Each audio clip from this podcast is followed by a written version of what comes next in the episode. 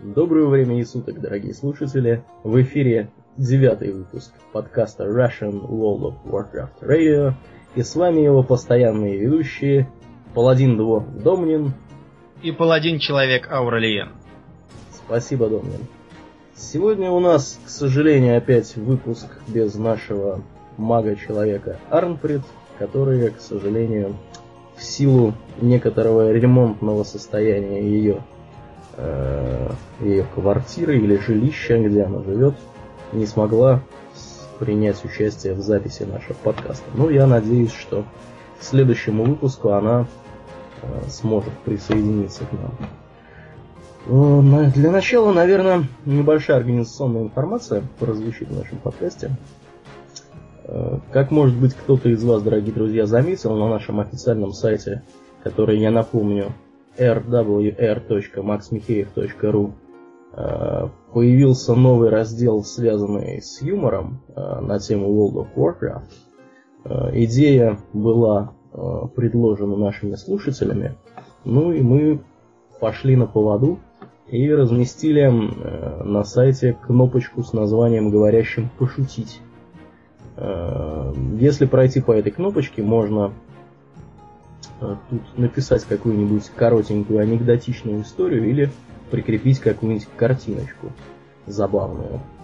И, собственно, отправить нам с помощью небольшой формочки. После того, как мы на нее посмотрим, посмеемся, и если останемся живы от смеха, мы ее разместим э, на нашем замечательном сайтике. Ну, на данный момент здесь я вижу у нас уже порядка восьми э, таких вот э, юмористических штуковин. Домнин, ты как смотрел? Да, я смотрел уже там кое-что про про танка, который требует себе лекаря. Лекаря, да. Про логику, с которой не поспоришь. Да. И прочее. А вот что тебе больше всего понравилось из того, что здесь уже есть? Ну, мне понравилось больше всего про этого самого танка. И про... про... про... Хилми, да? Который... Да, про, про друида и, и про священника, которые оба оба не такие, как были бы нужны этому танку. Ну да, а мне вот понравилось больше всего ачивмент, называется Туша из Инвиза, э, который «Стань жертвой Таура на роге». Это, -а. мне кажется, мне кажется, тоже довольно забавно. Так что, дорогие друзья, если хотите прославиться и попасть к нам на сайт, э, присылайте нам какие-нибудь картиночки или коротенькие истории, мы с удовольствием их опубликуем и сошлемся на вас.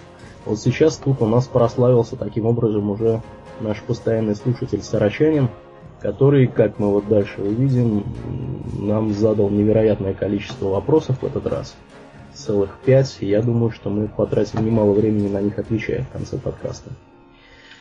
Э, ну, что еще сказать по организационной части, наверное, у нас все. Перейдем, наверное, к темам, да, Думин? Да. Итак... И начнем мы с продаж. С материальной, так сказать, стороны нашей жизни. Да, что же За... с продажами? С, за, с продажами у нас следующее. За месяц было продано 4 миллиона 700 тысяч экземпляров э, аддона Катаклизм. Как пишут в официальном пресс-релизе, благодаря горячей поддержке игроков, новое дополнение к World of Warcraft в первый же месяц разошлось рекордным тиражом. Вот. Э, напомним, что выход Катаклизм состоялся 7 декабря одновременно в США, Канаде, Мексике, Аргентине, Чили, Европе, России, странах Юго-Восточной Азии, Австралии и Новой Зеландии. А 9 декабря игра поступила в продажу в Корее и административных районах Тайвань, Гонконг и Макао.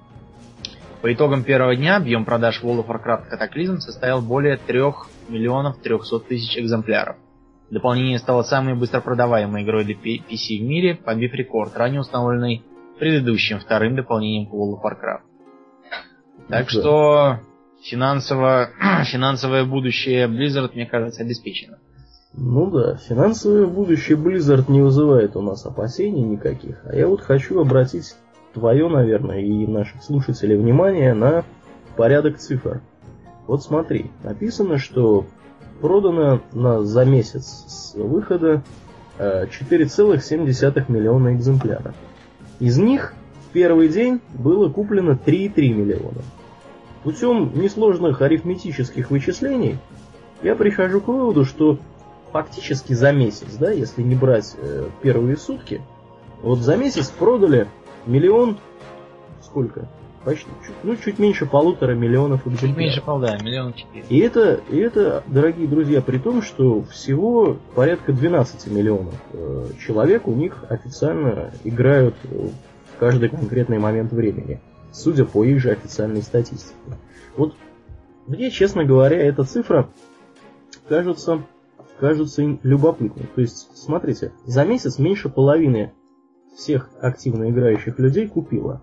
И это при всем при том, что э, с выходом катаклизма значительное число игроков, которые не играли некоторое время, в игру вернулось.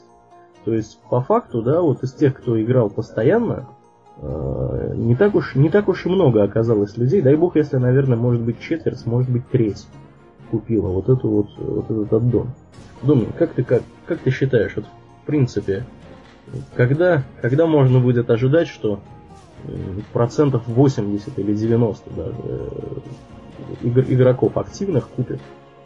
Сколько времени? Я так пройти? думаю, что это мы, это мы сможем увидеть где-то к концу весны, когда публика уже раздразнит, э, я имею в виду публика уже купившая катаклизм, раздразнит остальных своими небывалыми вещичками, э, маунтами, рассказами о своих похождениях и тому подобным.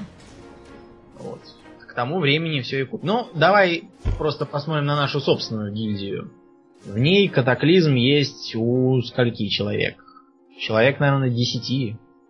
Это в лучшем случае. Не, не, не скажи, подожди. Давай, давай так. Значит, у нас в гильдии 345 персонажей сейчас. Верно. Ну, порядка, порядка там персонажей 50 у нас, наверное, ну, может не 50, может 70, у нас разного рода альты. Отнимаем 70, получаем 270 человек. Из них новеньких у нас человек 250. Угу. И при этом они все воргеры. Так что процентов... Стоп, да, что-то... Процентов 90 у нас с катаклизмом я что-то, да, я что-то совершенно... Совершенно упустил из виду, что они хоть и маленькие, но они воргины. Это вообще, да. Ну, ну почему, почему так получилось, друзья, да, давайте немножко поясним. Гильдия у нас э, Wolves of the New Moon называется, гильд-лидер у нас Домнин. Вот. И часто, кстати, возникает, а кто гильд-лидер? Говорит, кто, кто гильдлидер? Искать да. начинает, кто это. Я думаю, тебе надо в статусе написать, что ты гильдлидер, чтобы вопросов не было. Вот в этом вот, public note, который. Да, это, это бы... Ну, я, я каждый раз стараюсь прощаться со словами, что гильдмастер отчаливает, веди себя хорошо. Да. Вот. Но, но все равно у нас недавно был очень смешной инцидент, когда от нас э, ушла, ну не полностью ушла, а просто одного из персонажей вывела. Эм, основательница гильдии, давняя очень, которая давно уступила свои полномочия. Вот, и когда она ушла, в гильдии началась полная паника. При этом я никак не мог понять, в чем, собственно, проблема. Э, чего люди так испугались? Оказывается, они не могли понять, кто теперь будет за главного. Я потратил, наверное, полчаса на объяснение, что главный я, главным я и был, и есть, и буду в обозримом будущем. Ничего не случится. Да, скучная, так, ну, По этой, по этой причине, из-за названия, мы решили использовать его во благо и э, привлекать с его помощью игроков Оргенов. А когда у нас уже набралась критическая масса игроков, к нам стали перебегать разные другие. Ну да, набегать, в общем-то, количество, количество э, тех, кто приходит, кого-то, кого приводят другие люди, да, а не mm. кого рекрутировать, скажем так. Высшее руководство гильдии, оно, в общем-то, достаточно велико сейчас. Вот. Но, к сожалению, из-за нашего названия нас частенько теперь принимают да. за фанатов саги про вампиров этих, как она Да, про, про сумерки, новолуние, нас уже раз, раз пять разных наших членов спрашивали, э, фанатеем ли мы от сумерек, и, в общем, всякий раз нам приходилось вести яростную кампанию по дезавуированию таких домыслов Мы не, ни малейшего отношения к сагам про вампиров для одиноких девочек подросткового возраста и, и не планируем им. Да, это, это точно. Я думаю, что нам нужно, знаешь, большими красными буквами э, на нашем новом, который, я надеюсь, скоро появится у нас сайте, написать, что мы к саге к этой никакого отношения не имеем. И даже какого-нибудь вампира перечеркнутого большую такую да. картинку нарисовать. Тиму. Друзья, да, мы, мы не про это. Вот. Так что имейте в виду. Ну вот, воргенов у нас полно. Воргенов у нас навалом. Я думаю, что... Ну вот сегодня я заходил, э, когда рекрутировать. Из всех воргенов, которые были с 1 по 15 уровень, там, стартовых зонах, включая Гилнас, треть, треть всех воргенов была в нашей гильдии, на нашем сервере. Так что сами представляете, какая у нас там публика. Да, ну мы как-то в сторону ушли. В сторону. Ушли в сторону, да. В сторону мы ушли от нашей следующей темы. Да. Какая? Археологии. О, снова что за Хотел, да, что ты хотел такое про нее обсудить? Про нее я хотел обсудить. Обсудить я про нее хотел следующее. У нас в археологии осталось, осталось несколько таких вот каких-то белых пятен.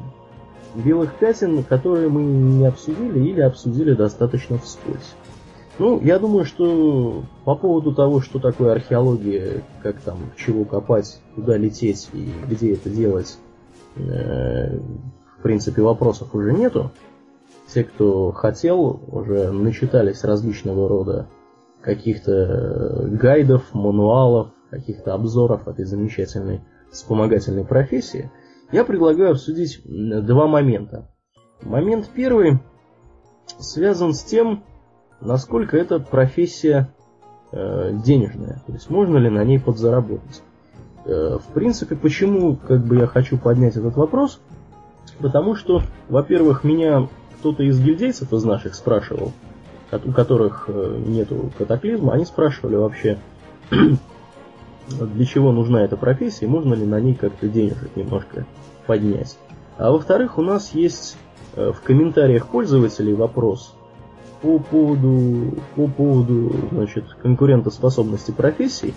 И, ну тут правда, по-моему, археология не упоминалась, но тем не менее. То есть, можно ли на археологии что-то вот извлечь извлечь такое ценное, думаю. Как ты? Ну, мы с тобой оба великие мастера археологии, но я просто успел немного больше покопать, чисто для, для интереса. Угу. Могу сказать следующее. Монетизировать ее проблематично.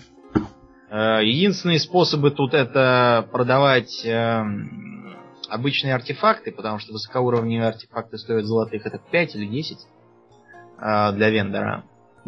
Можно, конечно, попробовать э, еще зарабатывать деньги с помощью ежедневных квестов в подземельях катаклизма. Потому что там везде разбросаны такие агрегаты и прочие вещи, которые можно вставить один из краеугольных камней. Вот-вот, кстати, вот с этого места, извини, что перебью, давай поподробнее. Что это, что это вообще дает?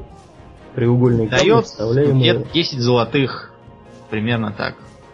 Это, По-моему, это... 85 уровне дает 13,5 золотых. Это, это квест какой-то получается. Да, это такой мгновенный квест. Ты вставляешь его, он тебе дает. Вот. Я только раз его делал, э, бегом-бегом, поэтому могу сказать, что вот там такое.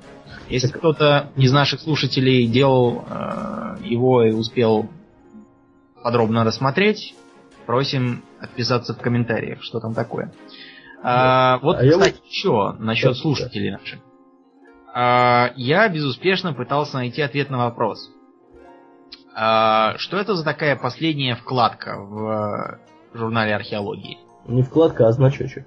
Значочек. Там, где шляпа Индиана, э, то есть Харрисона Джонса, да. кнут, лопата, кирка и что-то там еще. Что это? Потому что м- это не раса. Все расы мы знаем. Это явно не какие-то там э, адские артефакты, потому что никаких адских артефактов, э, опять же, неизвестно. Для чего это, зачем это, нигде не написано. Я э, пытался искать и так, и сяк, но я везде находил только вопросы. А ответа на этот вопрос я не видел. Если кто-то хоть что-то знает, отпишитесь. У меня лично мысль только одна, что это еще не сделано.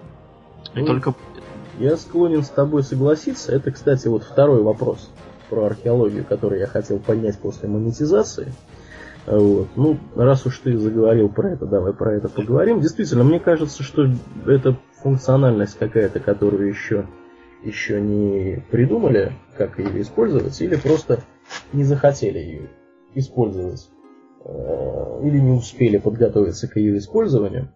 Потому что действительно во всех обзорах археологии, более-менее подробных, нигде ничего про это не сказано, и авторы стыдливо вообще умалчивают о том, что там есть вот такая вот штуковина.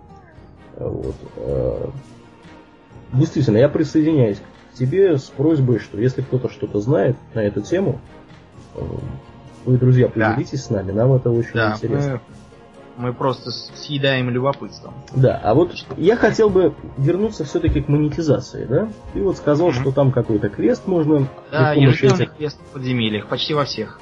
краеугольный камень. А вот этот Да. краеугольный камень ты должен его вставить, и только ты этот квест получаешь, да? Если у тебя камня Да, нет, да.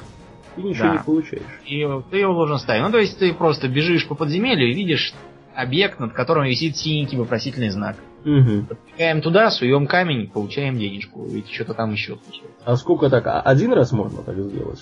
Я думаю, да, каждый день один в разных подземельях. То есть можно, в принципе, пробежаться по всем и получить за день, сколько там у нас, почти сотню монет.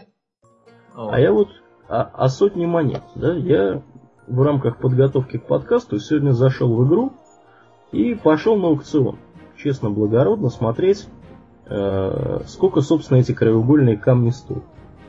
Э, ты знаешь, я вот тебе советую их на аукцион нести, а, а не в подземелье. Потому что на аукционе я вот посмотрел, у меня было, э, значит, был у меня орг Blood Text, это краеугольный камень орков, и меня был. Это, соответственно, не русский. А, Ты знаешь, оркский стоил, по-моему, в районе 100 золотых на аукционе, а нерубский в районе 93, что ли. Ну, это вот прекрасно. То есть они продавались по вот таким вот, ну, не сказать, что сильно большим, но тем не менее деньгам. Я напомню, что вот эти краеугольные камни, они в ускорении исследований прибавляют вам по 12 как бы вот этих обломков каких-то, которые вы для исследования проекта должны... Особенно это ценно при поиске редких артефактов, которые требуют, скажем, 100 или 150 обломков, поскольку при этом можно использовать до трех краеугольных камней, тем самым сэкономив себе э, весьма немало времени на расходки. Ну да, действительно, до 36 фактически. Особенно, я так думаю, огромные деньги должны стоить э, талвирские камни. Поскольку талвиры-то у нас только в одной области живут. А вот это да. Вот На это целый разумно. континент, и получается, их камни должны стоить ого-го. Надо будет посмотреть, наверняка их там просто нет. Я, я- я думаю, что да, что если они есть, они стоят безумно. Но мы зайдем сегодня посмотрим, поглядим. Ну, я думаю, их просто сразу выкупают. Спрос должен быть огромный. Ну, Поскольку у талвиров у них же что? У них у них э, есть э, а- есть, которые на на achievement артефакты есть э, питомец, есть еще что там какой-то. Напомню я, что питомец у них это ходящая рука. какой- да. Есть у рука. них маунт, дорогие друзья, Skipper Да. Азакир. Вот. э, Один из двух маунтов, на которых, собственно, можно ездить. Кроме того, у талвиров... Бог ты мой, у талвиров раз, два, три, четыре... Четыре эпических вещи 359 уровня. Мгм. чтобы вы знали. Э, При этом одно из них одноручный меч, второе посох, третье кольцо и аксессуарчик. Ну, аксессуарчик достаточно бесполезен на самом деле. А может, Но он зато нет? смешной, он вызывает свору скоробеев.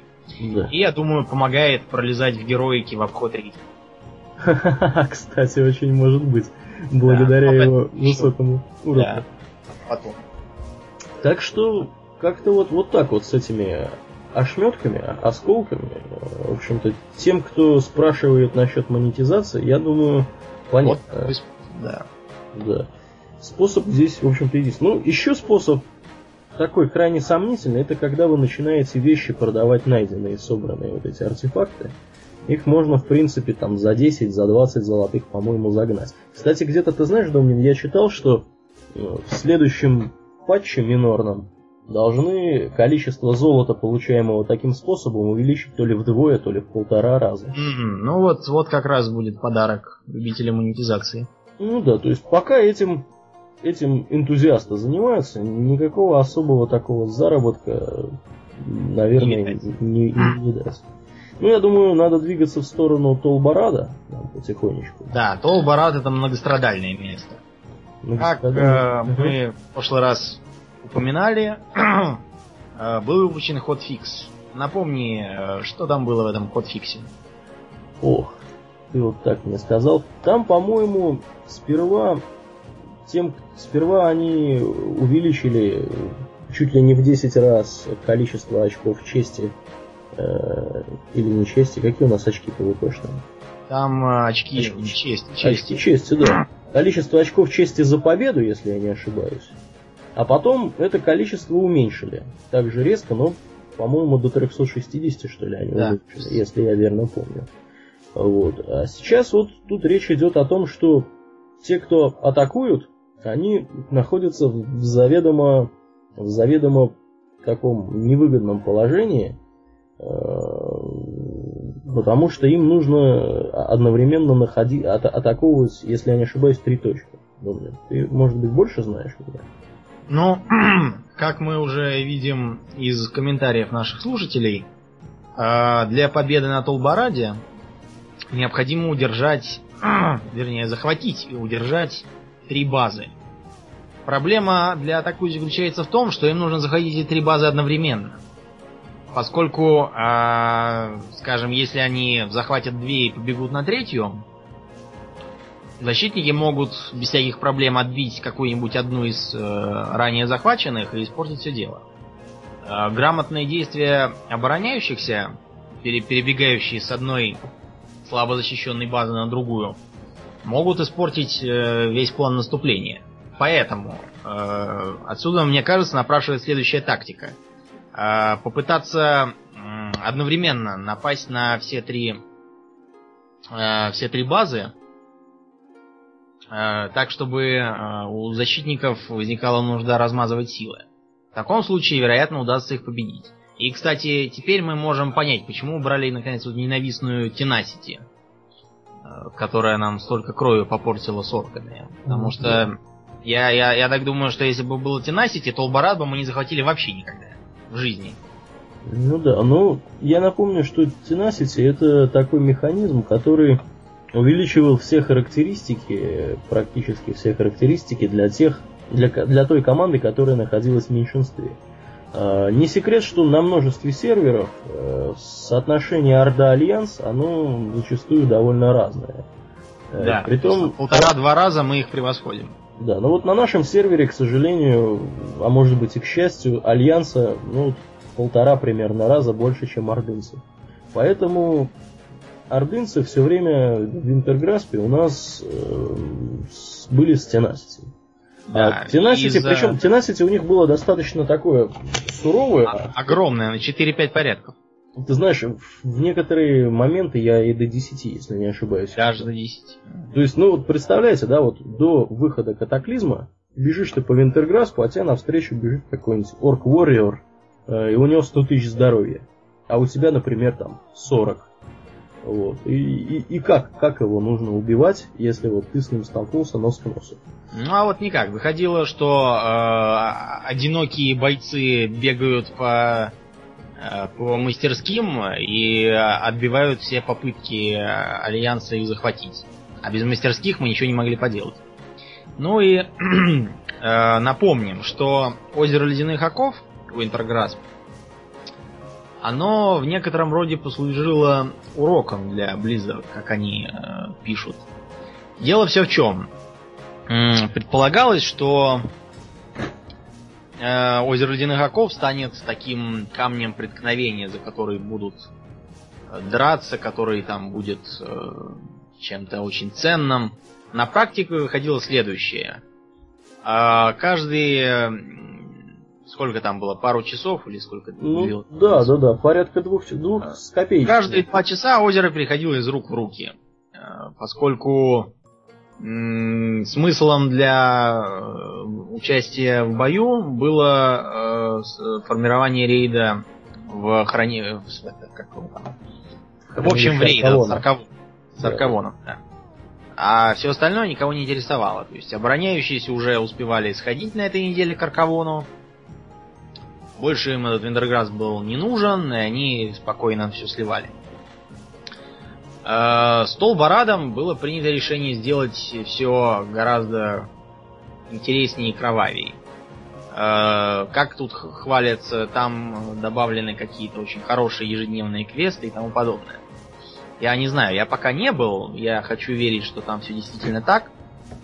Вот. А касательно сложности захвата, Blizzard сейчас пытается найти, по крайней мере, так, так они говорят, э, пути улучшения Толбарада. А, пока что, пока что, они говорят, что бой он должен быть достаточно трудным. Э, такая механика захвата крепости обусловлена тем, чтобы поднять ценность владения Толбарадом в глазах играющих. Раз ты его захватил, надо его удерживать, потому что ты знаешь, как трудно будет его захватить дальше. Считаю, что это такой полезный подход, но мне все-таки кажется, что обороняющимся надо поднять награду, а нападающим урезать. Да? А, мне кажется, наоборот надо сделать. Ну смотри. смотри. Ну давай, давай. Э, получается как? Э, когда ты нападаешь, ты э, получаешь большую награду. Сейчас она, конечно, не, очень большая, но все равно. Когда ты обороняешься, получаешь маленькую награду. Сейчас сравнительно, опять же, не такую маленькую, но все же. Поэтому единственный стимул к обороне это память о том, как трудно его захватить. Ну смотри, в то, же, в то же время, помимо награды, у тебя есть возможность сделать дейлики и ходить э, в крепость Бородин. Да, это, это, конечно, тоже ценно. Ну, в общем и целом, мы можем я думаю, согласиться с тем, что сейчас статус-кво довольно такой приемлемый. Не вызывает ни перекосов, ни падения интереса. Ну, как это было на наверное, наверное, да. Наверное, да. Тем более, что э, как-то видно желание Blizzard ситуацию здесь э, отточить до какого-то такого блеска и до какого-то конкретного конечного результата, который устроил бы всех. И я считаю, что пока вот они будут искать баланс, может быть, конечно, проблемы будут, но как только они его найдут в каком-то окончательном приемлемом виде, играть станет интересно. Хотя вот мне кажется, что, наверное, и сейчас интересно играть на Торбараде. Ну, я думаю, что мы с тобой не такие уж большие знатоки Толбарада, и лучше нам это сворачивать лавочку с толбарадскими, так сказать, известиями. И перейти лучше к патчнотам. А, обновление 4.06 э, опять обзавелось какими-то интересными, интересными патчнотами. Причем, обрати внимание, у нас есть на 12 января и на 14 января вот э, следующий, так сказать, следующей темой сразу же идет. Тут очень много всяких разных, всяких разных изменений, ну, как обычно это и бывает в патчах. Я вот хотел обратить твое внимание и внимание наших дорогих слушателей на те изменения, которые сейчас произойдут, небольшие изменения, которые коснутся гильдий. В частности, вот в патчнотах, которые есть на официальном сайте, э, написано, что теперь вот, кстати, это для нас с тобой актуально. Для, как, да, это для нас актуально. Как для товарищей, которые наубивали кучу криптеров и получили там все ачивменты на убийство. Э, там 100, по-моему, тысяч было, да, этих криптеров надо да, да. По-моему, 50, а потом 100, да? да, сперва 50, потом 100. Вот. И вот за вот это дело давали в награду молодого броненосца. Возможность купить вот такого вот пета, молодого броненосца. Причем он покупался у какого-то гильдейского там вендора, но требовал определенной репутации. Репутации, по-моему, Exalted. Превознесение, да, Exalted. Вот. Теперь пишут, что вместо этого экзолтеда требуется, видимо, реверт, да, то есть почтение, или как, или, или вообще honor. Mm, ну, посмотрим. Вот я уже почти, почти вчистил гильдии. Вот, я как раз сегодня узнаю. Ну да, поглядим на броненосца, можно ли его купить. То есть тут планочка понизилась. Едем дальше. Что тут еще написано? Все гильдейские знамена теперь не только увеличивают количество получаемого опыта и очков чести, но и улучшают репутацию. Что за знамена? Думаю, ты в курсе? А знамена это, это нам пока еще не светит. Там надо уров, уровней понабрать, там какие-то ачивменты сделать. И чего можно будет какие-то знамена? Можно быть какие-то знамена. Купить я пока не очень-то понял, что там за знамена. Mm-hmm. Интересно. интересно, да, интересно. Так, дальше идем. Для сертификатов хранилища гильдии, которые игроки получают в качестве гильдейских наград, теперь корректно указывается, что они могут быть использованы только главами гильдии. Ну, не знаю, по-моему, по-моему, и раньше было понятно, что дополнительные ну, да. этапы может покупать только, только гильд-лидер. Если кого-то кого смущали тут какие-то формулировки, ну, не знаю, они сами себе злые буратины.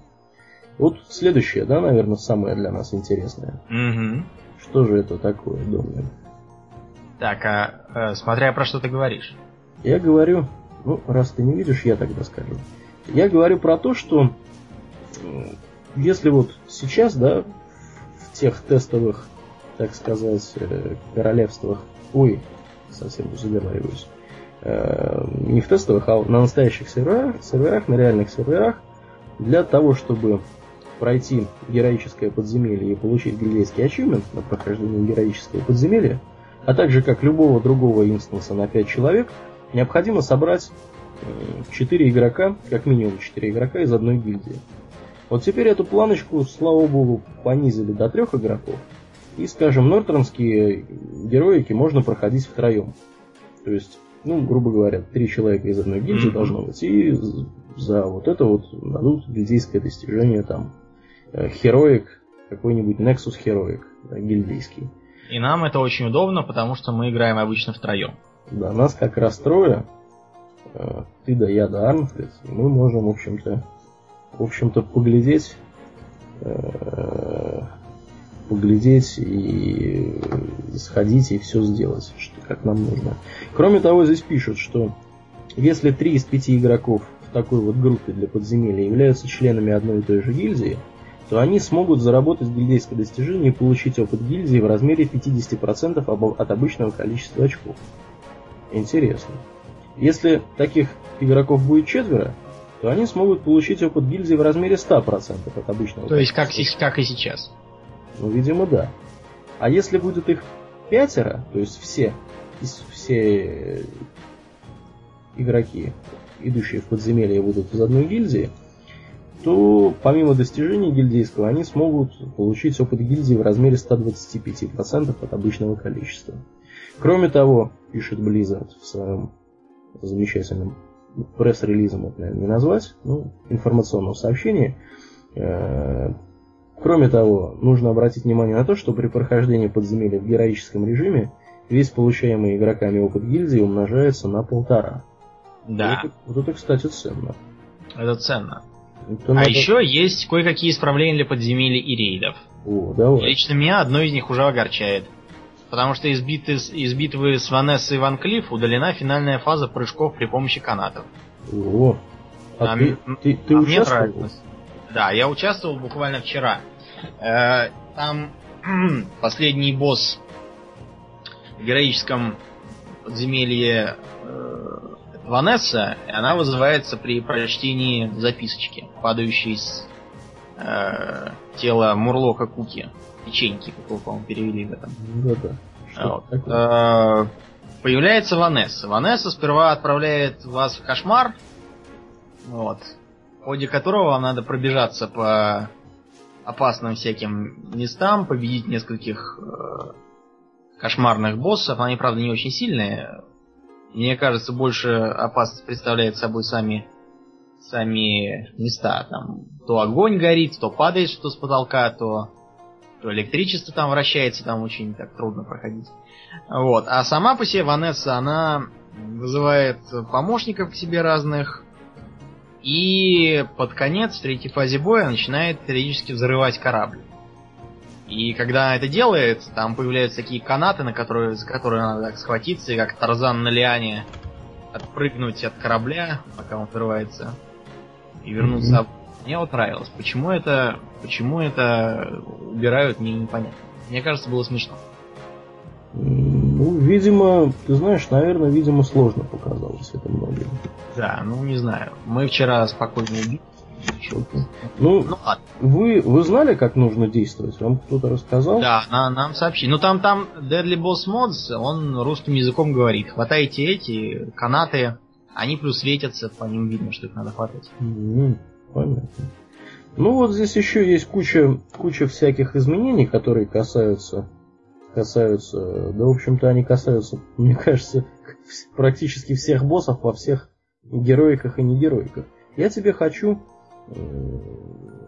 хочу тебя перевести на то, что у нас э, в комментариях, вот к этому комментарию, а именно на патчноты на тестовых рилмах от 14 января, который мы утащили с любезно предоставленного нам, так сказать, с любезно предоставленного поста на клубе в котором написано следующее, что теперь, начиная вот с этого патча 4.06, при достижении гильдии 23 уровня дневной предел на количество набранного опыта снимается. Снимается. Видимо, потому что там уже совершенно заоблачные заоблачные количество этого самого опыта нужно. Ну, а с другой стороны, смотри, если заоблачное количество опыта, то зачем снимать, снимать этот кап? Вот его, то есть чем дальше, я, я насколько понимаю, что чем дальше, тем меньше вероятность, что в этот кап упрешься. Потому что он уже все-таки, все-таки, наверное, как бы я думаю, что в процентах он не меняется, да, от, от целого да. уровня, а в абсолютных величинах он, наверное, только растет. Ну, ну поживем, увидим. Как-то не А почему, тем более с 23 уровня, если всего их 25? Что-то какая-то странная тут замануха, я как-то логики не вижу. Если кто-то, друзья, видит логику в этом, вы нам в комментариях где-нибудь напишите, и мы подумаем, может быть, более подробно на эту тему. Вот. А так, в принципе, какая-то интересная такая информация. Но меня вот порадовало больше то, что теперь втроем можно ходить по героикам, и за это да. ничего не будет. Кроме того, а мы же с тобой уже видели, да, когда ходили в составе гильд-группы, видели, что опыта идет больше, по-моему. Да, это мы видели. За счет того, что с тобой еще какие-то сопартийцы, и там прямо вот пишется, что столько-то значит опыта, плюс, плюс за то, что ты в партии с гильдейцами. С гильдейцами, да. Так что, в общем-то, ходите с гильдейцами и будет вам счастье. Вот. Далее я предлагаю музыкальную тему тронуть у нас есть музыкальная тема, которая, которая называется так, что саундтрек Катаклизм теперь доступен в формате iTunes LP. Ну, что такое iTunes LP, я, честно говоря, не знаю. Я так понял, что просто он в iTunes начал продаваться. Да. Я вот зашел в iTunes, смотрю, смотрю на World of Warcraft Cataclysm Original Game Soundtrack. Здесь у нас порядка... Я куда-то нажал. Я куда-то нажал. На Дэвида Аркинстоуна я нажал. Э, и куда-то хотел меня послать. Здесь у нас 17 песенок. Если их по отдельности покупать, они стоят по 99 центов. Весь альбом стоит 9 долларов 99 центов. Ну, обычная практика для Apple. Вот. Э, хорошо это или плохо сказать мне достаточно трудно. Но, видимо, тот, кто хочет купить, он купит. Тот, кто не хочет купить, но хочет послушать, он где-нибудь из торрентов скачает. Я вот эту вот тему хотел поднять в связи с тем, что вот был ко мне вопрос, почему, дорогие друзья, у вас музыка, значит, такая какая-то не меняется в последнее время. Ну, кстати, как вы можете слышать, сейчас музыка у нас все-таки поменялась. Поменялась, ну, не знаю, насколько сильно она поменялась, но я думаю, что это как-то пободрее выглядит. Вот. Если какие-то комментарии на эту тему есть, пишите. Опять же.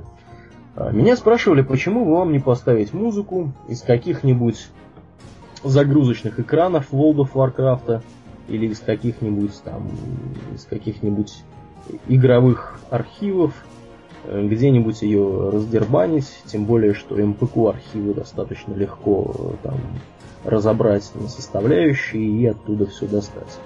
Ну, Домна, ты догадываешься, какой будет ответ? Наш, mm. Наш ответ Чемберлену. Наш ответ Чемберлену? Да, почему мы этого не делаем? Потому что мы, как мы же призываем соблюдать условия договора с Blizzard. Ну да, да. Во-первых, призываем соблюдать условия договора, а во-вторых, мы призываем уважать авторское право э, как таковое, да, и авторское право Blizzard композиторов да. в частности. Blizzard мы относимся со всем почтением. Да, дорогие друзья, вся музыка, которую вы слышите в игре, и которая продается в iTunes, да, она была написана специально обученными людьми, э, другими специально обученными людьми она была сыграна, и, в общем-то, это все стоит денег. Может для кого-то это покажется диковатым, но, тем не менее, во всем цивилизованном мире за прослушивание музыки принято брать деньги. Кроме того, насколько мне известно, в общем-то, ничего из вот этого близзардовского музыкального такого вот разнообразия, оно не э, опубликовано под какой-либо свободной лицензией.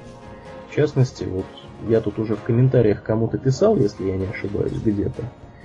Э, писал я про то, что для того, чтобы мы имели возможность э, забабахать в наш подкаст какую-нибудь музыку из игровых архивов, то есть музыку, какую, которую вы слышите во время игры непосредственно World of Warcraft, нужно, чтобы вот эта конкретная композиция, она была под свободной лицензией опубликована, и которая не требовала бы от нас платить Blizzard за ее использование. Э, я думаю, вполне понятное соображение. Вот. Кроме того, как я уже где-то замечал, и как написано на нашем сайте rwr.maxmicheev.ru, наш подкаст выпускается под свободной лицензией Creative Commons, и там достаточно условия такие очевидные. У нас Creative Commons Attribution Non-Commercial Share Alike 3.0 Unported называется лицензия. Есть ссылка даже на расшифровку, что это такое. Ну, эта лицензия, кстати говоря, она означает, что наше произведение свободно, вы можете его слушать совершенно бесплатно, скачивать там куда угодно. Вот. Единственное, что... А, нет, даже нету запрета на его модификацию, то есть ну да, нету запрета. Понятно, что для некоммерческого использования э, все это можно использовать при указании нашего авторства. И если вы какие-то собираетесь строить произведения на базе нашего подкаста, вы должны сохранять... Указать ссылку, да. Указать, ну, указать ссылку само собой, не использовать в коммерческих целях и, в общем-то, сохранить ту же самую лицензию, которая есть у нашего подкаста. Ну, вот это вот последняя часть, что сохранить ту же самую лицензию это у нас в основном из-за того, что именно мы используем фоновую музыку с подобной лицензией, поэтому мы наследуем такую же абсолютно лицензию, как и у нашей музыкальной композиции. В принципе, есть подкастеры, которые пишут сюда, что они запрещают любую модификацию подкаста, там нарезку, какое-нибудь вырезание каких-нибудь отдельных частей, любую, в общем-то. Я, кажется, даже понял, почему. Ну, они, они не хотят последовать э, Э, последовать путем известного в Рунете гражданина по имени Никита Литвинков. Никита Литвинков? Да, который как-то раз тоже э, забыл указать, что интервью с ним не подлежит э, никакой модификации. Ну да. Теперь мы имеем огромное количество разнообразных э, с капусткой на не борщ, да, там. Да, разных шуток. Композиций, шуток. И он стал известен всей стране. Да. Ну ладно, мы, я думаю, всех уже и так напугали и запутали своими лицензиями, пиратством и тому подобным. И... Да, ну если, если итог, да, подвести, то есть слушайте нас совершенно спокойно, вы ничего при этом не нарушаете, все нормально. Но, к сожалению, музыку из близзардовских игр мы вставлять в наш подкаст не можем. Именно по той простой причине, что эта музыка защищена копирайтом. Авторским правом. Да. Вот. А что у нас еще защищено правом? Правом защищено... Э, правом защищены наши с вами персонажи, наш с вами голд, наш с вами гир. И наши с вами Прочие. приватные данные персонажа. Да. А иногда на это покушаются зловещие пираты. Да. В связи, Blizzard... с этим, в связи с этим Blizzard постоянно публикует на своем сайте э, посты о том, как бороться с различного рода взломщиками, похитителями учетных записей и прочими неприятными гражданами. Как же бороться, Домнин? Бороться очень просто. Игнорировать все э, попытки завлечь вас на какие-нибудь сайты, где нужно ввести персональные данные, э, не отвечать на всякие письма, приходящие от разных там э, псевдо- Blizzard овских адресов, э, не разговаривать с людьми, которые прикидываются гейм-мастерами и начинают что-то там вещать о закрытом тестировании каких-нибудь там адских летающих mount ов, которые да, ну или... при введении пароля и логина. Ну, ну или, например, или, например, просят, вот у меня тут буквально случай был недавно, просят зайти на какой-нибудь сайт и подтвердить там свои, значит, учетные данные, э, как то логин там и пароль, а, а иначе мою учетку заблокируют, и я не смогу играть.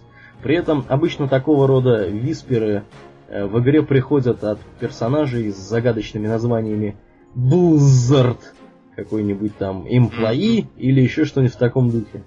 Вот. Смешно, конечно, выглядит, но для людей, это которые... Ну, кстати, это для Blizzard не новинка. Blizzard, она издавна борется с такими э, правонарушениями с помощью э, своих воззваний. Это я помню еще по, по-моему, 2001 году, когда э, несколько тысяч э, игроков Battle.net получили письмецо с э, предложением э, предоставить логин и пароль. И если вы этого еще не сделали, и не делайте. Вот. Я могу сказать следующее. Если э, с вами говорит гейммастер, то у вас появляется специальное уведомление в правом верхнем углу, э, гласящее «С вами желает поговорить гейммастер», и после щелчка по нему откроется особенное окошечко отдельное, которое можно таскать по экрану. В нем с вами будет говорить гейммастер. Гейммастер никогда не имеет ника типа э, Blizzard Admin или там какой-нибудь э, еще там. С орфографической а, ошибкой какой-нибудь. Да. да даже, да даже и с ошибкой. Главное, что у них имена всегда самые обыкновенные. Как правило, э, такие совпадающие с э, игровым миром, я имею в виду. Ну да, э, да. Э, в общем, если э, вы видите что-то отличающее от этого, сразу же э, тыкаете правой кнопкой, как нам советует Blizzard, выбираете это спам. Вот, с ним тогда расправятся гейм-мастера. Э, кстати говоря, вот про этих самых граждан со спамом. Э, помнишь, как э, одно время, пока еще не были распространены разные аддоны, режущие спам, были орды э, персонажей однодневок, всегда это были люди-воины э, первого уровня, которые стояли э, в штормовом и пропагандировали продажу золота. Да, ну, ты знаешь, мне кажется, что я, может, конечно, не обратил внимания, но их количество не сильно уменьшилось, нет? Ну, не сильно, но раньше был вообще караул. Плюс с ними было невозможно бороться без этих аддонов. А сейчас их, их как-то стало меньше, по крайней мере, я их не вижу вживую. А раньше я видел постоянно одно и то же. Они стояли в одном и том же месте рядом со входом на аукцион в штормовом. И не было никакого покоя от них. Ну, их э, постоянно банили, они тут же прибегали снова с новым персонажем. И, в общем, кошмар. Я а... думаю, что теперь их стало меньше ровно по той простой банальной причине, что теперь аукциона там два, и они не знают, у какого из них стоять. Ну, может быть. У Факт них тот, при что... заходе в игру взрывается голова, и, в общем-то, они дальше не да. проходят. И еще мы со своей стороны призываем никогда не покупать ни золото у них, ни предметы за реальные деньги, ни что-либо еще, поскольку все это золото, предметы и прочее, все украдено у других людей со взломных аккаунтов. Ну, чаще, и, чаще всего, да. Да, и оно же не берется из ниоткуда. Вы, я думаю, никто всерьез не может представить, чтобы все эти э, взломки бегали и зарабатывали там золото сами. Конечно, они его просто берут с взломных аккаунтов и перепродают за деньги. Ну... Не участвуйте в этих сделках, потому что, согласитесь, будет очень обидно узнать, что вас тоже взломали, все у вас пропало. Э, просто для того, чтобы кто-то там еще ленивый это купил. И обогатил мошенника. Да, ну а я хочу со своей стороны напомнить, что вообще говоря, приобретение игрового золота является нарушением лицензионного договора, который, с которым вы согласились, э, Причем заходя в игру. неоднократно, при каждом патче. Да, при каждом патче вы соглашаетесь заново с этим договором. Так что, дорогие друзья, имейте в виду, это не совсем, скажем так, законно. Хотя наверняка есть люди, которым этим пользуются. Ну, наверное, наверное, кому-то это надо. Кому-то надо. Ну вот, мы, мы предупредили, дальше ваше дело.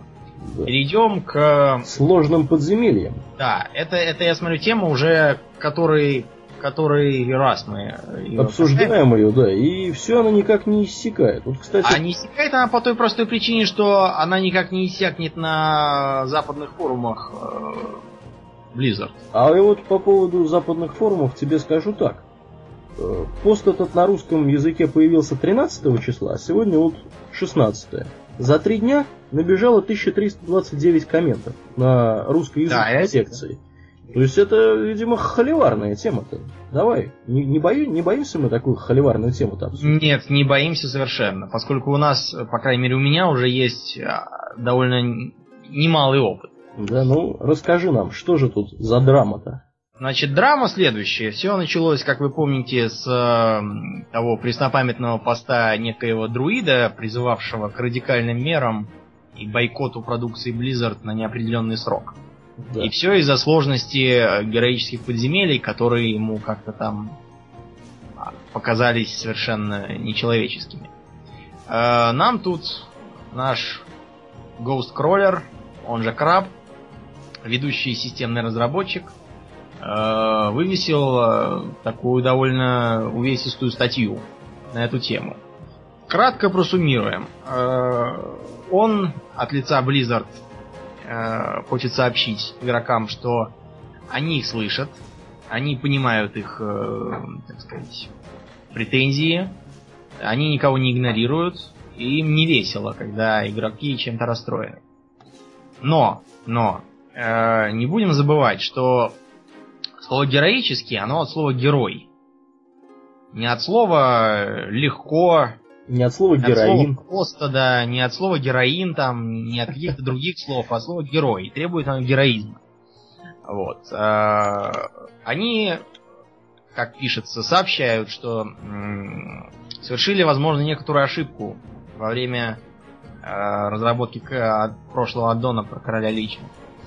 А, тамошние героики, они были какими-то уж очень э, простенькими.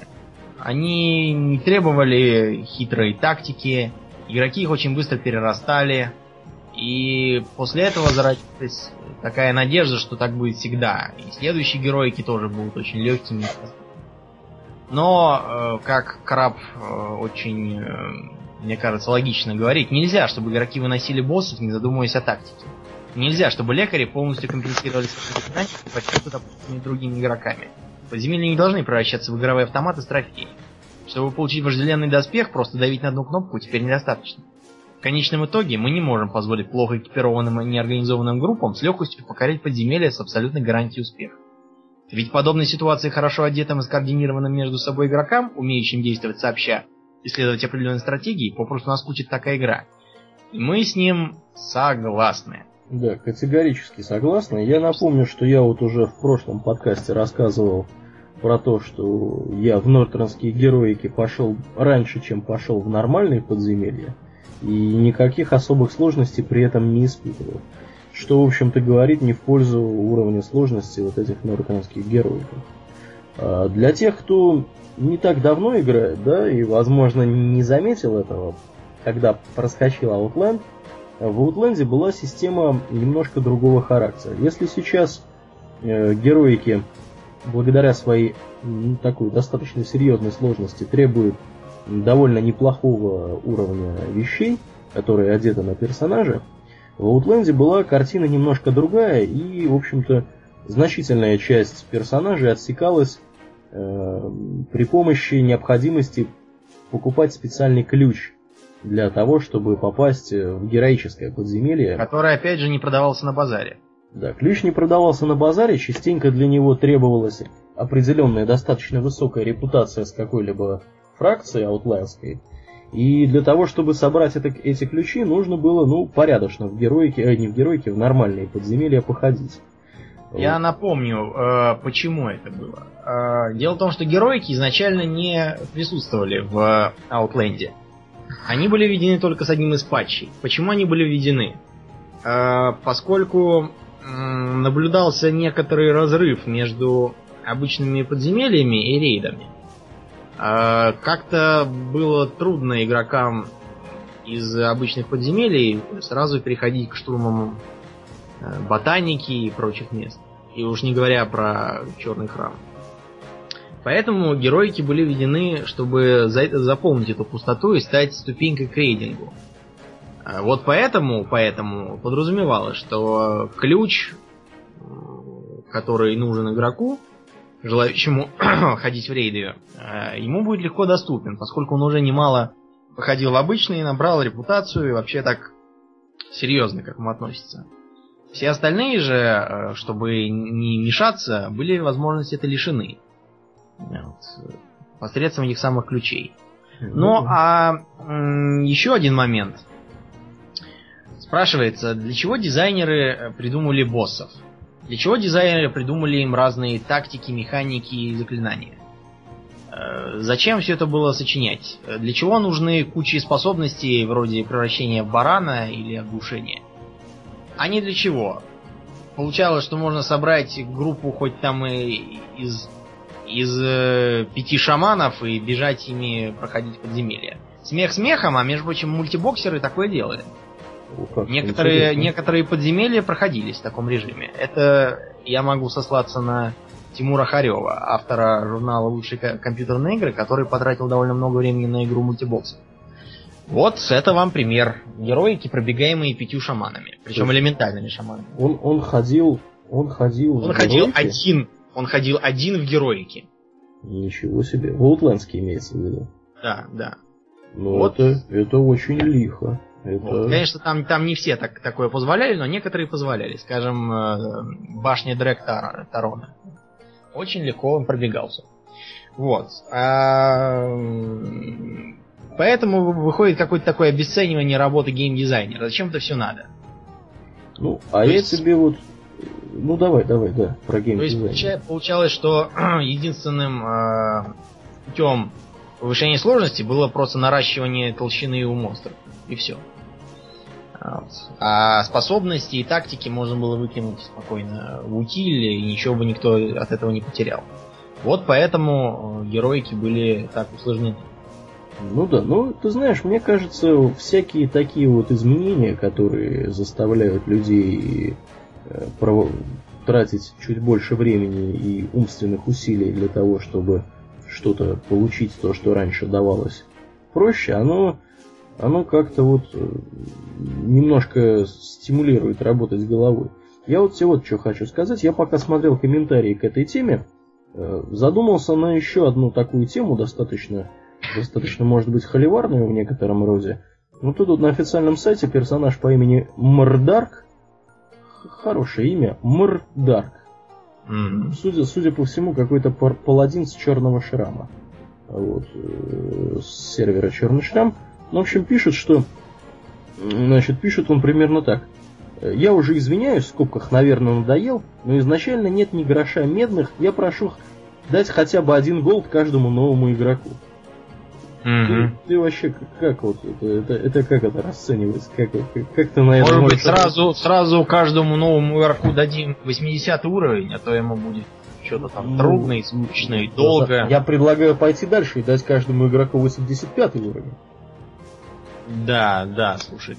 Наверное, Слушай, а ведь, а ведь вот эти вот сезоны арены, которые участвуют, да, вот, в которых участвуют люди, там же, по-моему, как раз все так и устроено. Тебе дают сразу нескольких игроков, ты можешь там 85 уровня, с любым снаряжением, с любыми всеми вещами. Вот. Как-то вот ты... А, ты не участвовал в сезоне. Я же не участвовал, я как-то... А, ну это беспредметный у нас с тобой разговор. Я тоже не участвовал. Но я слышал, что так там можно. Ну, мы посмотрим, да. Ну да. Ну вот это вот попрошайкам. Ты даешь попрошайкам деньги? Нет, я ничего не даю попрошайкам и сразу их в этот... В игнор? в игнор и сразу на них пишу донос. Донос, На ре- злодея, да. репорт спам. Ну, Да, а то они без конца. Ну вот скажи, Мы, мы, кстати, недавно столкнулись с э, совершенно вопиющим случаем. К нам в гильдию каким-то макаром пролез некий гражданин. Гражданин этот первым делом э, попросил у одного из наших э, эм, игроков, у одного у уважаемого члена, офицера гильдии, Мгм. э, денег себе на, на что-то там. А, просто на жизнь. Да просто денег на жизнь. Да, ни много ни мало попросил 200 золотых. При этом он играл рыцарем смерти. То есть он уже, по идее, должен был быть э, довольно обеспеченным.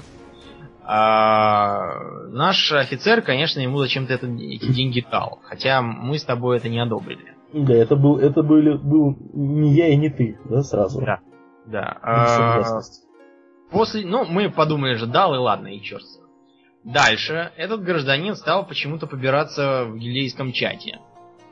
Э, стал приставать в приват э, к разным членам и побираться у них по мелочи. А После чего он еще и попробовал снять еще денег с того первого щедрого офицера, а, мотивировав это тем, что оказывается у него э, с квестов он поднимает, скажем, 5 золотых, а на ремонт у него уходит постоянно по 10 золотых. На этом моменте мы с Аурельяном все поняли про этого человека, и как только он снова раскрыл рот, немедленно его выгнали.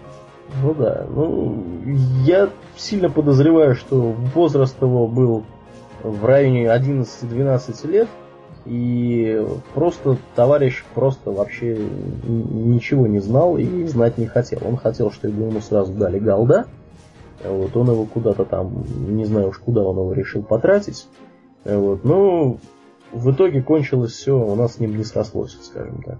Да, в общем, мы его отправили, и все его, все его попытки до нас достучаться кончились игнором. Да, я вот еще хочу что сказать по поводу попрошаек. Вообще, я вот наблюдаю постоянно эту ситуацию, она происходит э, уже достаточно давно, э, с тем, что количество получаемого золота в вознаграждениях да, за квесты, оно постоянно увеличивается. И чтобы набрать сейчас там 5, 5 единиц голда, скажем, персонажем с первого уровня, нужно потратить гораздо меньше времени, чем, скажем, года два назад. Да. Э, Я вот, например, с- у меня есть персонаж Таурензелион, э, разбойник на Жолной Руве. Э, Я регулярно захожу в свой, скажем так, это аддон такой, называется Алтахолик, который показывает сводную информацию о персонаже. Вот Алтахолик мне показывает, что у Таурензелиона на 32 уровне там в районе чего-то нескольких серебряных монет. При том, что у остальных моих персонажей к этому моменту уже там несколько золотых накапливалось при как бы такой достаточно размеренной игре, и при том, что я им особо ничего не посылал с персонажей более старшего уровня. Так что, дорогие друзья, ну, имейте совесть, в конце Да. концов. Если, если зачем вам клянчить деньги, если вы можете пойти сделать несколько квестов и свои все потребности, в общем-то, удовлетворить э, практически моментально. Тем более, что я ума не приложу, куда нужно эти деньги потратить. Вообще, на что люди тратят эти деньги? Я Они не там знаю. Покупают ли они оружие, или покупают ли они какую-то, какие-то банки с клиентами? Оружие экипировки достаточно валится с квестов. И можно ничего не покупать. Ну да, банки склянки тоже особо не нужны. Тряпки валятся, если вам нужны бинты. И Для меня вообще загадка, куда у них уходят деньги у этих вот товарищей. Ну, может быть, может быть, они уходят на какие-то там, какое-то обучение, какой-то тренинг. Может быть, маунты надо купить. Ну, к тому моменту, как возникает потребность купить маунта, мне кажется, уже Уже денег должно быть много. денег уже должно хватать своих, если их не тратить направо и налево. Ну, Ну, Да, такая да, вот. в общем, мы призываем попрошайкам ничего не давать и не поощрять. Да, особенно сильно. Дальше у нас коротенько буквально по поводу прогресса освоения нового контента. Опять же, Нуб Клуб пишет нам, что топовая немецкая гильдия Фода Хорд стала первой в мире, которой удалось убить хардмод Чогалла и получить доступ к самому, самому сложному боссу контента Синестре. Э, Значит, таким образом Фода Хорд э, взобралась на вторую строчку мирового прогресса, опередив своих соседей по сайту Monoflask Insidio. Но я думаю, что Insidia, она еще, в принципе, ответит им чем-нибудь. Я Да, в да. Insidio верю. Insidia, по-моему, если не ошибаюсь, это финны какие-то, да? По-моему, да. Они то ли финны, то ли скандинавы, в общем, откуда-то север. Сейчас я... Сейчас я зайду. Сейчас я зайду. Insidia... Или это была не Инсидия? Нет, финны, наверное, не Инсидия. Фин, финны, наверное... Ох, склероз. Ну, не суть важно. В общем, Чагал убит в хардмоде, с чем я вас, друзья, и поздравляю. Вот. Едем дальше. Дальше у нас тема железячная. Домнин, ты железячную да. тему смотрел? Смотрел, а как же? Вот меня очень впечатлил этот э, концепт мобильного решения, предназначенного для запуска на нем нормальных настоящих PC-игр, и в частности World of Warcraft. Да, Проект называется... носит название ага. Razer Switchblade. Switchblade это такое, это нож с выкидным лезвием. Я думаю, имеется в виду его компактность. Вот. Но по сути это такой маленький нетбук с экраном в 7 дюймов, э, имеющий на борту процессор Inter, Inter, Intel Intel, наверное, Atom, а не Inter Atom. И Intel, Intel, конечно. Intel, конечно, это опечатка. А на нетбуке крутится полновесная Windows 7, поэтому с точки зрения операционной системы никаких проблем не будет. Очень интересная клавиатура. Дело в том, что это такая э, LCD-панель с нанесенными на ней физическими кнопками. И такое решение позволяет, скажем, э, превратить ее в панель с английскими буквами. Или в панель со значками заклинаний для World of Warcraft. Выглядит очень так многообещающе и удобно. Вот. Ну и в интернет он выходит через Wi-Fi. Возможно, будет и 3G. Э, какой там внутри графический процессор и насколько все это будет красиво, не сообщается. Пока еще также неизвестно, пойдет ли он в продажу или так будет. Да. Да, то есть это, это на самом деле пока еще концепт, такой достаточно сыроватый. Причем я вот что хочу сказать на тему этого устройства. Ну, обратите внимание, что клавиатура у него специфическая, она не, не похожа на клавиатуру обычного ноутбука или ноутбука, она специальная. Тем более, что здесь можно вот видеть какие-то различные всякие кнопочки, стрелочки с игровыми иконками. Напоминает чем-то творение э, студии Артема Лебедева, который свое время там какую-то клавиатуру тоже подобного рода придумал. Ну, теперь такая вот клавиатура встроена в такое устройство. Мне, честно говоря, я вот сходил на их сайт, посмотрел, там какая-то промо-информация, э, совершенно неконкретная. Что за Intel Atom тут стоит? Загадка. Посмотреть непонятно. Как сама игра бежит на этом устройстве, тоже вот не было кадров живых. Я сильно подозреваю, что это исключительно потому, что тут лаги и глюки на происходят. Э, в принципе, на нетбуках сейчас во, во что-то играть, тем более на Windows 7, мне кажется, это занятие из серии мазохизма, э, по той простой причине, что аппаратная конфигурация нетбуков нынешних, она достаточно скромная, обычно там стоит один, в редких случаях 2 гигабайта оперативной памяти, совсем небольшой жесткий диск, ну, частенько, причем он является флеш-диском. Э, это, в принципе, в пользу скорости говорит. И совершенно паскудная графика. На уровне интеловских, э, значит, X950 они, по-моему, называются. Которые с трудом, я думаю, будет показывать, будет показывать все это дело. Почему не говорят, что здесь за видео? Ну, тоже, в принципе, мне, мне понятно, потому мне что... тоже кажется, что видео там чудовищное. Видео тут чудовищное, да, и... Это из серии э, рекламируемых э, дрянных ноутбуков, э, в рекламе которых всегда, э, всегда присутствует словосочетание «игровая видеокарта». Игровая, да. Что же это за загадочная видеокарта, и почему она игровая? Вот. А на поверку оказывается, что она может и игровая, ну там если играть в... В Doom 2. Сапер. Сапер. Ну, почему Doom 2 это древность. Или в Пассианс, Косынка. Или, или может быть э, в, скажем, даже в третий Warcraft можно на ней поиграть. Ну вот, на вот этом устройстве, я думаю, в третий Warcraft поиграть можно, тем более, что видео, которое тут прилагается, у них э, третий Warcraft запускали. Причем, знаешь, самое интересное? Э, чувак, который играл в третий Warcraft, он играл, он держал это устройство двумя руками, и у него это была как, не знаю, PlayStation Portable или какая-нибудь консоль такая игровая. оно достаточно компактное, 7-дюймовое, и он его как бы с двух сторон брал и большими пальцами нажимал там на вот эти кнопки. Я не знаю, какими нужно обладать, э, какой расстановкой пальцев, чтобы привыкнуть к такой, такой конфигурации. Э, я думаю, что я никогда, наверное, не смогу пользоваться этим устройством и играть уж тем более на нем э, в третий Warcraft, хотя я знаю людей, которые в третий Warcraft играют на ноутбуке без всякой мышки. В частности, видел одного товарища, который из Москвы в Тверь ехал, или из Твери в Москву, ехал и играл на ноутбуке в третий варик э, при помощи тачпада и клавиш. Вот. Если, если ты меня слушаешь сейчас, друг, мой тебе респект и уважуха, я так не умею. Вот. В общем, такое какое-то устройство непонятное. Вот. Но есть еще, еще одна железячная... Еще одно интересное устройство.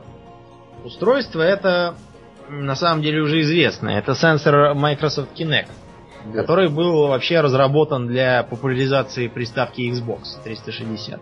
Да. А, выглядит он так как-то странновато, то есть это такая фактически... А, да, такая, такая, выглядит как такая а, панелька, нечто вроде э, черненького модема, посаженного на подставочку. По факту это вроде камеры. Вот. Эта камера обучена следить за э, игроком и определенным образом реагировать на его движение. Э, тут у нас выложен ролик, э, который позволяет э, понаблюдать за играющим в World of Warcraft тестером. Он стоит просто перед монитором, стоящим рядом этим самым Kinect. Для передвижения вперед немного наклоняется, для поворота камеры взмахивает рукой, Э, производит там разные движения, чтобы сработали разные способности и так далее. В общем, выглядит довольно забавно, но э, вообще тут предлагают э, страдающим гиподинамией воспользоваться этим. Вообще штука, на мой взгляд, замечательная. Благодарить мы Только, должны, кстати, да. ученых из университета Южной Калифорнии, которые это все намутили.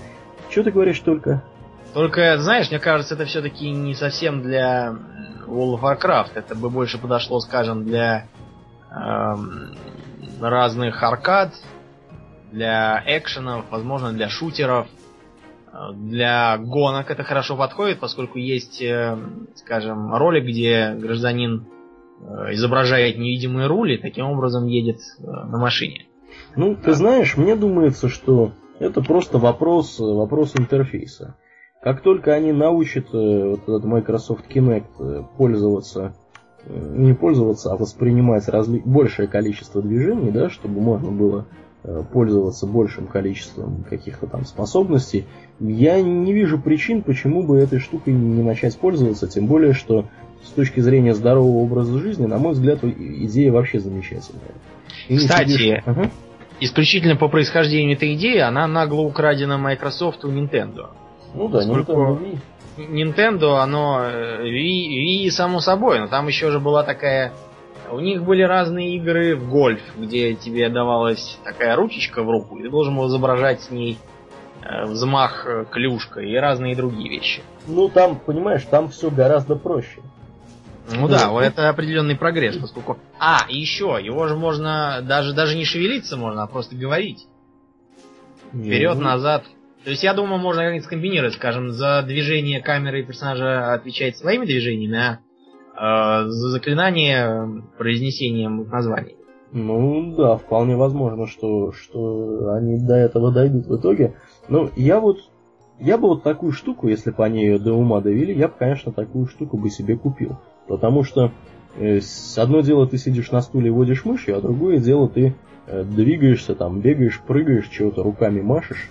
Это как-то все-таки, мне кажется, гораздо полезнее для здоровья. И какие-то такие э, левелинговые какие-то процедуры, да, там прокачки каких-то мобов побивания, квестов выполнения вполне можно делать при помощи э, при помощи э, вот такого вот устройства. Вот. Ну, конечно, в рейд, наверное, с ним не пойдешь, потому что там все-таки нужно реагировать на все достаточно быстро. И нет гарантии, что ты там не устанешь через 5 минут махать руками, побивая какого-нибудь босса. Вот. Но, тем не менее, я думаю, что э, если эту штуку доведут до ума, она будет, будет э, очень, очень востребована. У меня есть ложка дегтя в эту бочку меда, которая касается э, вот этой вот штуковины. Microsoft Kinect, он же для Xbox. А на Xbox, насколько мне известно, World of Warcraft нету никакого. Да.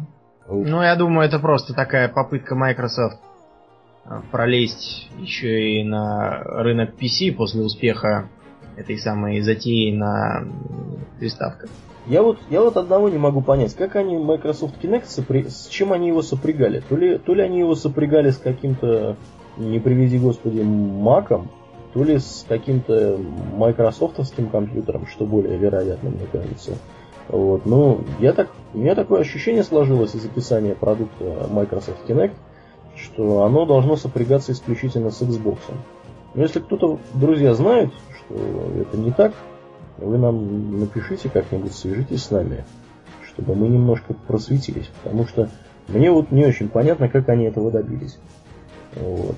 Ну, тем, кто заинтересовался, мы обязательно ссылку дадим на это видео. Тут э, рассказ о том, как они работали и вообще можно поглядеть, как это выглядит. Дрейней Мак тут побивает каких-то мобов, если я не ошибаюсь, э, где-то в районе Террамора это все происходит, судя по видео. Каких-то крокодилов тут лупят. Вот. Ну, интересная вещь, правда, Дома? Да, вполне. Э, ну, будем, так сказать, посмотреть, чем это там кончится. Да. Пойдет ли оно в народ. Да, на этом наши темы закончились, но не заканчивается наш выпуск, потому что у нас есть еще и темы Вопросы наших слушателей. Вот Появился наконец слушатель, который у нас на сайте на нашем rwr.maxmicheev.ru задал нам вопрос. А, к прош... Правда, это было в комментариях к прошлому выпуску, но тем не менее. Спросил он нас, что мы думаем по поводу заметочки на mmohelper.ru, которая озаглавлена «Что если бы» или «Когда конча... кончатся идеи». Э, мы заметочку поглядели. Тут какой-то Кувалдыч пишет. О чем Кувалдыч пишет вообще? Что у него тут? Кувалдыч вообще, э, там ему э, присылали тоже вопрос о том, как там это все будет, и э, ответ был следующий, что вероятно, вероятно, опять же это ему так кажется, угу. э, что будет применено после иссякания идеи и замирания World of Warcraft из, опять же, предполагаемого автором выхода Warcraft 4, э, в котором же будет другой сюжет, э, будет э, произведено такое массовое фазирование мира Варкрафта, то есть начинаться все будет в ванильной игре, дальше для персонажа наступит Burning Crusade, потом Гнев Короля Лича, а потом Катаклизм, а дальше уже будет такая, такой стасис. Можно будет просто ходить в рейды, делать дейлики и так дальше. И в качестве аргументации приводится что, тот факт, что э, многие люди играют на пиратских серверах, на которых до сих пор стоит ванильная игра с патчем 1.11 или сколько-то там. Да, ну что, разберем на косточке? Да, разберем на косточке. Кувалдыча, давай. Первое. Мне совершенно непонятно, почему Э, выход Warcraft 4 должен как-то там тормозить э, сюжет э, of Warcraft. Почему, наоборот, не извлечь дополнительную прибыль, выпустив аддон, который будет увязывать с событиями WoW? Действительно. Мне почему-то не кажется, что замораживание мира к чему-то хорошему приведет. Далее мне, опять же, очень сомнительно. Каким образом можно глобальное фазирование мира провести в жизнь? Вот ты, помнится, проводил небольшой подсчет. Сколько для этого понадобится оперативной памяти? Да, да не, даже не столько, сколько оперативной памяти, сколько потребуется для этого места на диске. Потому что я думаю, что для тех, кто качал катаклизм, или грубо говоря, ставил игру заново, они прекрасно понимают, что сейчас в требованиях, в требованиях э, к катаклизму у Blizzard официально написано 20 гигабайт. И это при всем при том, что вот когда я обновлял свой клиент, да, с э, гнева короля Лича до катаклизменного контента, у меня было порядка 20 гигабайт уже э, гнева короля Лича, еще у меня несколько гигабайт, если не десяток, скачался в виде патчей катаклизма. Э, если у нас будет одновременно несколько, скажем так, расфазированных э, состояний мира, э, ну это просто займет, я думаю, гигабайт 50 дискового пространства, скушает только, только так. И каждое последующее, в общем-то, каждый последующий аддон, который в виде фазирования надо будет добавлять, я думаю, что гигабайт по 10 занимать будет точно. Памяти, памяти мы не напасемся на диске. А, ну, я вот вижу слабое место в фазировании даже не столько в этом, да, не столько в памяти. Она, в принципе, не такая дорогая сейчас. Сколько в том, что в этом случае персонажи разных уровней просто не смогут друг с другом общаться, потому что они будут находиться в разных фазах. Как это вообще себе представляете, друзья? Вот заходит персонаж, скажем, первого уровня, да, в игру, входит первый раз, попадает в ванилу, да, мы прекрасно помним, что в ваниле на маунте можно было ездить там с 40 уровня, например, да, и там все это дело было. Как, как это должно быть сделано? Все должно быть именно как в ваниле, или от ванилы должно остаться только вот мир Азерота, да, какие-то конкретные географические места. Если это будет фазирование, то он не увидит персонажей более, более старших аддонов, того же Burning Crusade, да, или, или вот Катаклизма.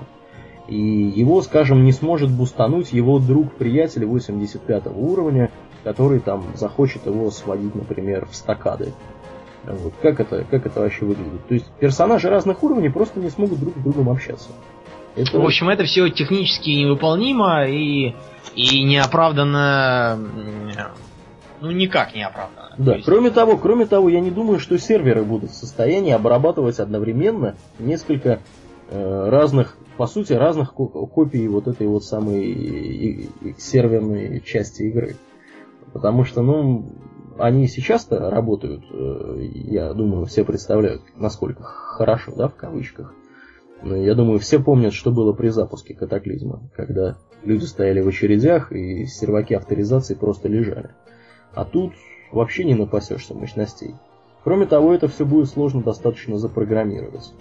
Так что, наверное, Фазирование, наверное, вообще нереально сделать, мне кажется. Я думаю, на этом мы сойдемся. Да, на этом мы сойдемся. Ну едем, и это все, да. да едем е- дальше. Едем дальше. Я хочу еще вот что сказать по поводу по поводу вот этого вот Warcraft 4, да?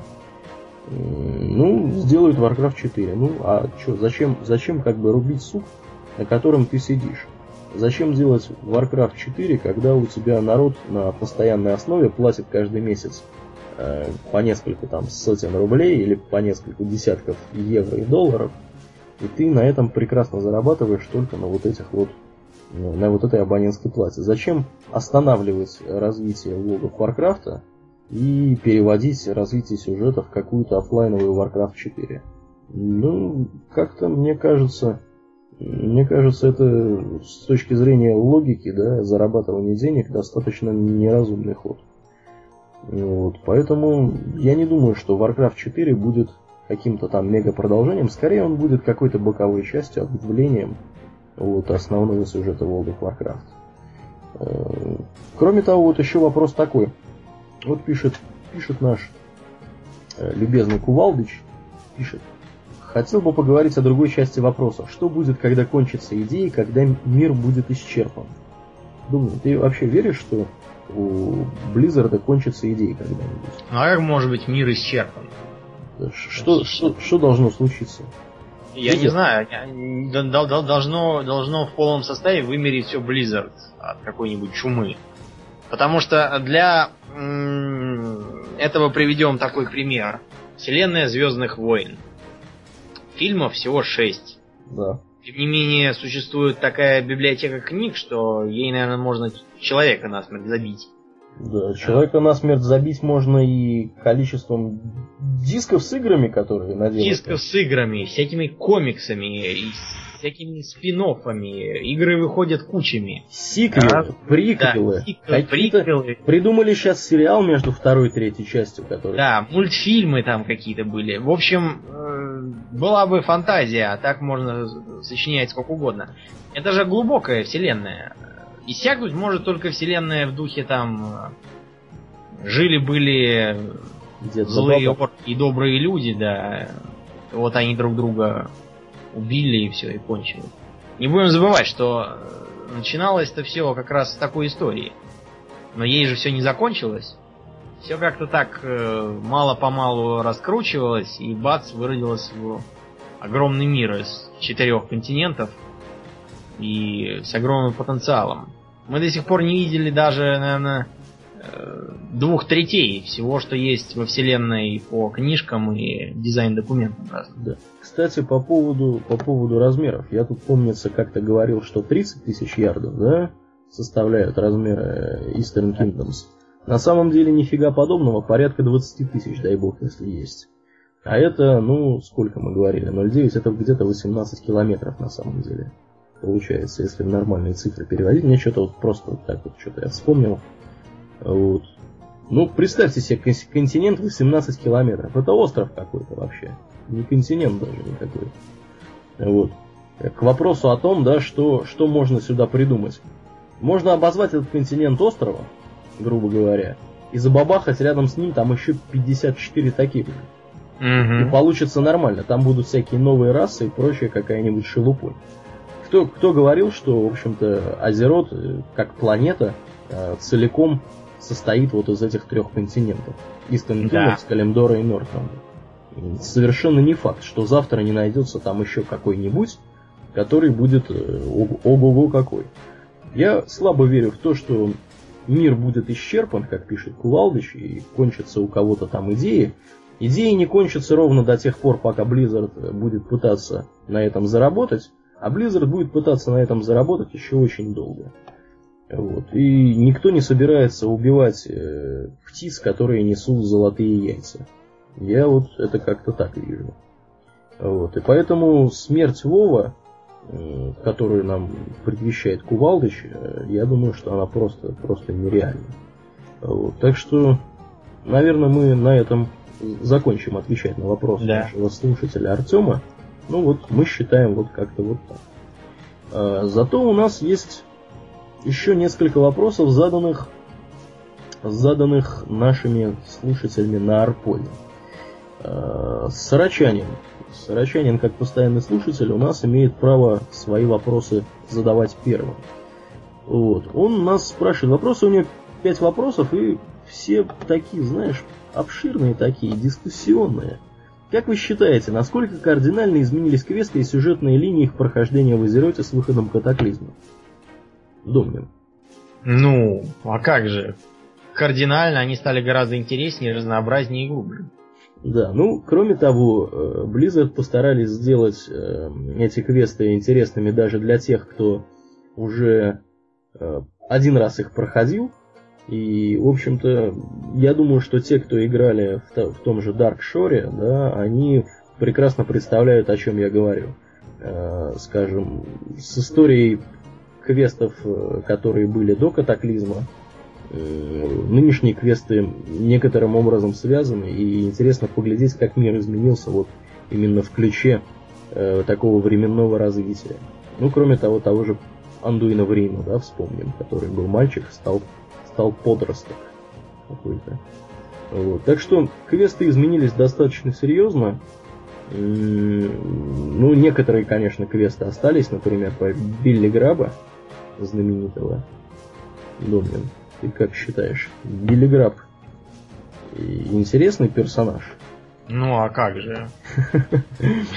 Кабан здоровый такой. Да. Лори Вот. Потом, наверное, ответили мы Сарачанину на этот вопрос. Какие основные достоинства археологии?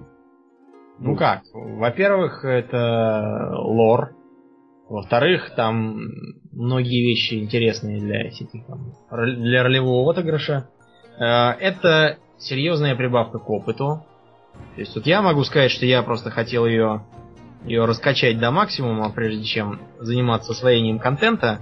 Угу. И я как-то так э, поднял два уровня, с 80 до 82. -го. О, как. Я вот поднял один уровень, исключительно на археологии. Ну, видимо, и два можно. Но дело в том, что на нее действует отдых. Ну да, да. Да, отдых удваивает а я все время был под отдыхом, поэтому получил два уровня. Ну, там почти два уровня. Вот. Ну и... Что еще? Что еще? Ну и вот, наверное, торговать можно на этом, на, на аукционе камнями краеугольными. Камнями краеугольными, да. Но я вот еще со своей стороны, да, как человек, который любит э, всяких собирать петов и маунтов, у которых там имеет несколько ачивментов на петов и маунтов, я могу порадоваться, что два новых маунта достаточно таких своеобразных, и несколько петов там есть. Хотя я, к сожалению, откопал еще не всех, буду копать дальше. В общем, достоинства такие для развлечения, я скажу. Наверное, вот так. В этой археологии. Вопрос следующий. Есть ли какие-то преимущества, если вы играете на евросерверах? Удобство, техподдержка лучше, культурнее народ? Домни, ну, как ты считаешь? Давай ты, ты у нас копил желчь на эту тему, мне кажется, давно. Наверное, ты можешь сказать. Про культурный народ-то? Какие а, у нас подожди. преимущества? Ну, какие преимущества? Что, дело... что мы на евро играем в серверах. Ну, дело все в чем. Во-первых, э, это интерес от общения с иностранцами. Согласитесь, как-то как-то познавательно выходит и культурно обогащающе. Ну да, мы уже Далее. друзей там всяких завелись да. в Фейсбуке. Это, да, да. Это полезно для совершенствования вашего знания английского языка. Очень полезно. Мы уже даже, мы там наладили более-менее голосовую связь и можем общаться. Да, да, да. А, потом, потом, это, ну, как, как мы можем судить, у нас там такая довольно зрелая публика. Ну, они зрелые, если она и есть, она просто боится в чатик писать. Да, да. Я это так понимаю. У нас там репрессии в отношении зрелых. Потом, что, это на евросерверах, на них же там не только британцы, на них довольно много разного люда. У нас вон есть турок, много скандинавов, есть, есть. А вот, а, а вот русских почти нет. У нас русских только, только одна. Ольга Савр. Да, помимо, помимо нас троих. У нас. Ну, был, Мы... еще, был еще у нас Балансия, насколько я помню. Он что-то но... не играет. Ну, да. Преимущества вот такие. Плюс, как сказать, у нас русские сервера РП есть. РП, по-моему, по PvP и PvE у нас только есть. Мне тоже кажется, что РП нет. А на РП серверах преимущество следующее. Во-первых, на них э, серьезнее надзор за за поведением игроков. Ну да, да там за, имена всякие. Угу. Или за всякими дурацкими именами, там все это. У нас вот был, например, гражданин с именем Растафариан какой-то. Да. Этого Растафариана насильственно переименовали. Причем переименовали его, стыдно признаться, какое имя. Он сам да. себя переименовал. Да, он сам себя переименовал, и теперь он по-русски звучит очень смешно. Э, в русской транслитерации это звучит как Свинское. Свинское. Ну, свинское да. и свинское. В принципе, вы знаете, имя соответствует, мне кажется, да, вот так... персонажу. Такой своеобразный товарищ. Переименований. Э, был, было два интересных случая в самом начале существования игры. Э, одна гильдия русская которая называлась Ру Лез раздельно, угу. была запрещена, а иерархи забанены некоторое время. Не из-за Ру, а из-за Лез, потому что почему-то решили, что это про лесбиянок. Да. И ну. разогнали. А второй пример, э, орк, назвавший себя Люцифер. Решили, что это какое-то слишком помпезное имя и не отвечает стилистике мира, и его немного подсократили до Люси. Лишнее. А я вот, а я вот, знаешь, думаю, у меня есть альтернативная версия. Мне кажется, просто Blizzard, оно же за религиями, так сказать, следит. Ну, это я, тоже думал. Может быть, может быть, сатанисты пожаловались?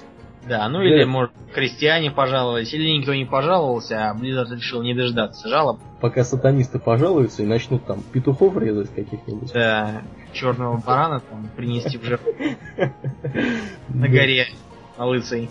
Да. Вот. В так что ну, общество определенно есть. Общество не то чтобы культурнее, оно просто как-то как-то по, по сдержаннее, что ли. Ну, мне, мне кажется так, Домнин, что средний возраст игроков на евросерверах, он несколько выше, чем на русских. Потому что на русских все упирается опять же в деньги. На русских подписка стоит дешевле, ее себе могут позволить э, более молодые граждане, да, а на евросерверах как-то вот подороже, и там народ э, как-то, ну, не знаю, может это, конечно, не связано, но мне кажется, что это связано. Просто вот публика такая более зрелая, и с ними как-то вот э, поадекватнее можно общаться. Удобств других каких-то особых, наверное, нету. Есть скорее недостатки, которые проявляются тем, что вот я тебя, например, э, вот в этих вот Real ID друзьях вижу вообще знаками вопроса. Вот. В самом интерфейсе игры. В чатике я тебя нормальными вижу буквами. Ну, просто у него э, учетные данные по-русски написаны. Вот. У меня по-английски, а у него по-русски. Поэтому я его вопросиками вижу в некоторых местах. И, скажем, русская речь просто в просто в общих таких, да, каких-то каналах она тоже, ну, в чатике она видна нормально, Unicode отображается нормально, а символы в самой игре, вот эти всплывающие пузыри над головами, они видны вопросами, опять же. Техподдержка, мне кажется, да такая же, наверное. Вот. Так что преимуществ особых нету, просто мы привыкли, нам там нравится, у нас там друзья, и нам с ними интересно. Вот. Вопрос следующий. Если не секрет, сколько каждый ведущий проводит времени в день в игре, да, сидя, в, сидя за игрой? Сколько ты, Домнин, проводишь времени в день, сидя за игрой? В день провожу, наверное, часа 3-4, так выходит. 3-4 каждый день у тебя получается, да? Да. Ну, я вот вам так отвечу на этот вопрос, друзья. У меня всеми персонажами наиграно порядка 70 часов игрового времени за почти два года. Посчитайте сами, сколько, сколько получается. Это почти по месяцу на каждый год получается. А, то есть, грубо говоря, одну двенадцатую своей жизни, да, вот эти два года я проводил в World of Warcraft. Сейчас я провожу, конечно, гораздо меньше времени. А, ну, дай бог, если час-два получается в среднем в день, ну, частенько, конечно, больше скорее два, чем час. Вот. Если за Арнфрид говорить, она проводит несколько меньше времени, но у нее и времени поменьше свободного. Вот в этом плане. Так что как-то вот так вот, наверное, мы ответим. А, следующий вопрос. Как вы считаете, не будет ли перебор в игре, когда у игрока будет персонаж, у которого будет маунт с возможностью перевозки более двух персонажей? Не превратится ли это в а бомбила на московских дорогах? Не превратится ли маунт в летающий паровозик? Ну, как сказать. Нет, я, конечно, вожу гильдейцев, но э, попытки граждан меня позвать в группу э, с целью прокатиться, они встречают непонимание с моей стороны. Э, бомбилы, ну... А какие бомбилы, если все просто на 60 уровне э, покупают лицензию, а до этого сколько, сколько они там налетают? Летать им особо некуда на низких уровнях. Да, так что вообще... не, мы не думаем, ну какие там бомбилы? Да, да, это, мне кажется, тоже, что, наверное, такой ситуации не будет. Потому что для тех, у кого будут маунты с возможностью перевозки более двух персонажей, для них будет просто неинтересно зарабатывать таким способом деньги. Потому что они могут себе позволить чего-то там сплавить, руды какой-нибудь крутой, э, Gold какой-нибудь намутить или еще что-нибудь в таком духе сделать. Вот. И, в общем-то, они заработают себе другим образом.